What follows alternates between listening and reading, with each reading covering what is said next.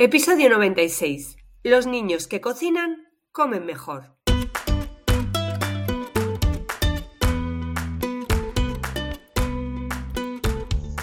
Bienvenidos a Los niños que cocinan comen mejor, el podcast de cocina y alimentación equilibrada de la red de escuelas de cocina Kitchen Academy, para padres y madres comprometidos con el poder que tiene aprender a cocinar para llevar una alimentación saludable. Cada semana te hablaremos de forma sencilla de los alimentos y sus nutrientes, de cómo combinarlos para hacerlos más atractivos y, cómo no, de cómo involucrar a los niños y niñas en la cocina del día a día, para que sean artífices de su propia alimentación.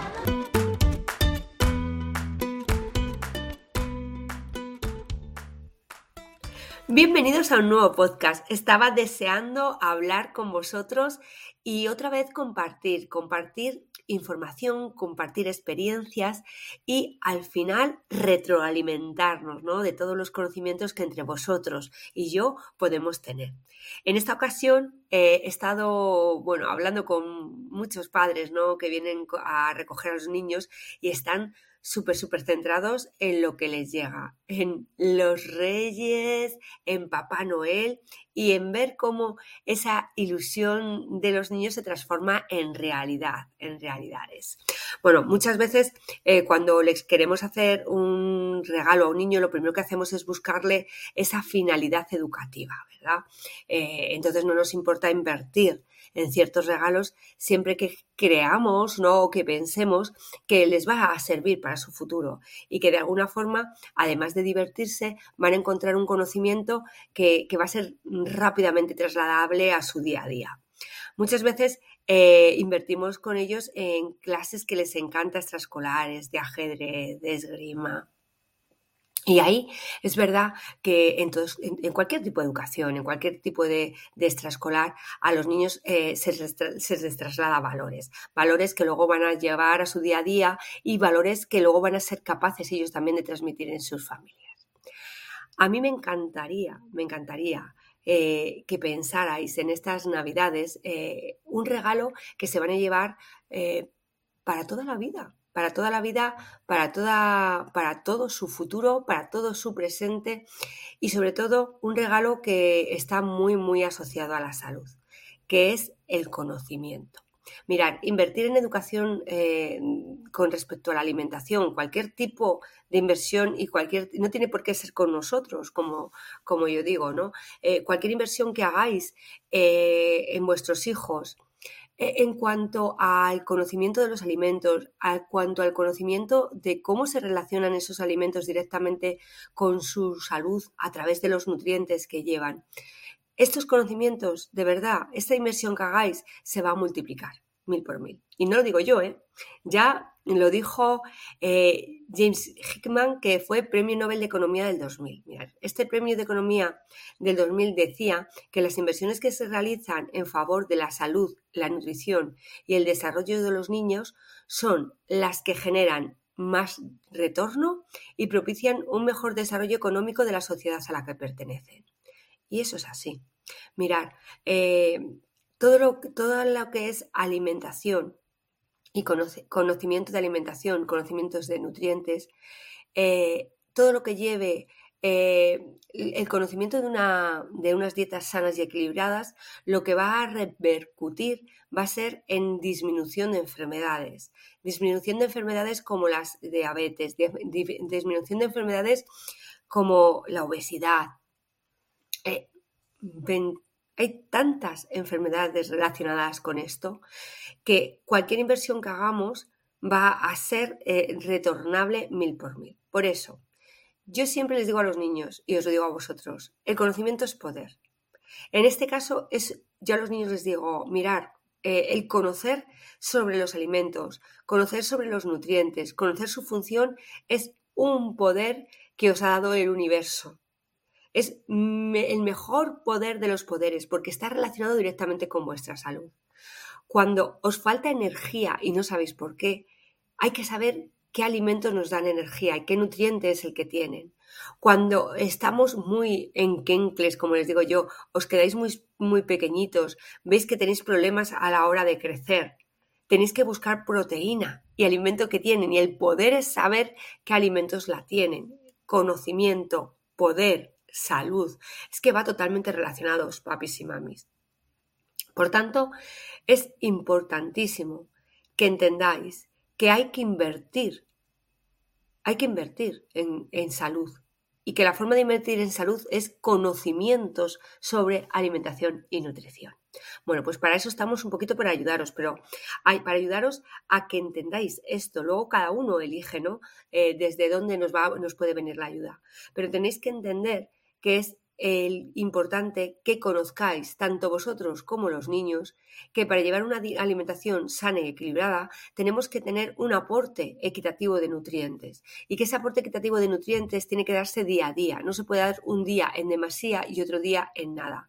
Hay que entender que hay que tomar vitaminas y que hay que tomar frutas y verduras al menos 5 o 6 raciones al día, que si no, no tomamos esas 5 o 6 raciones de frutas y verduras al día, pues que vamos a tener una falta de vitaminas y que las vitaminas nuestro organismo no las puede fabricar, que las tenemos que asumir directamente de los alimentos.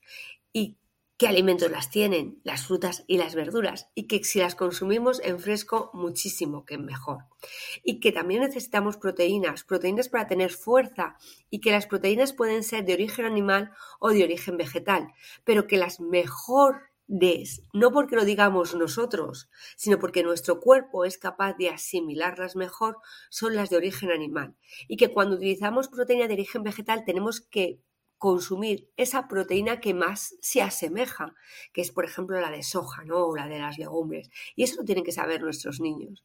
Pero también tienen que saber que hay que comer pescado, hay que comer pescado porque es una proteína de muy fácil digestión y que hay que huir de las carnes rojas porque aunque tengan proteína tienen muchísima grasa también.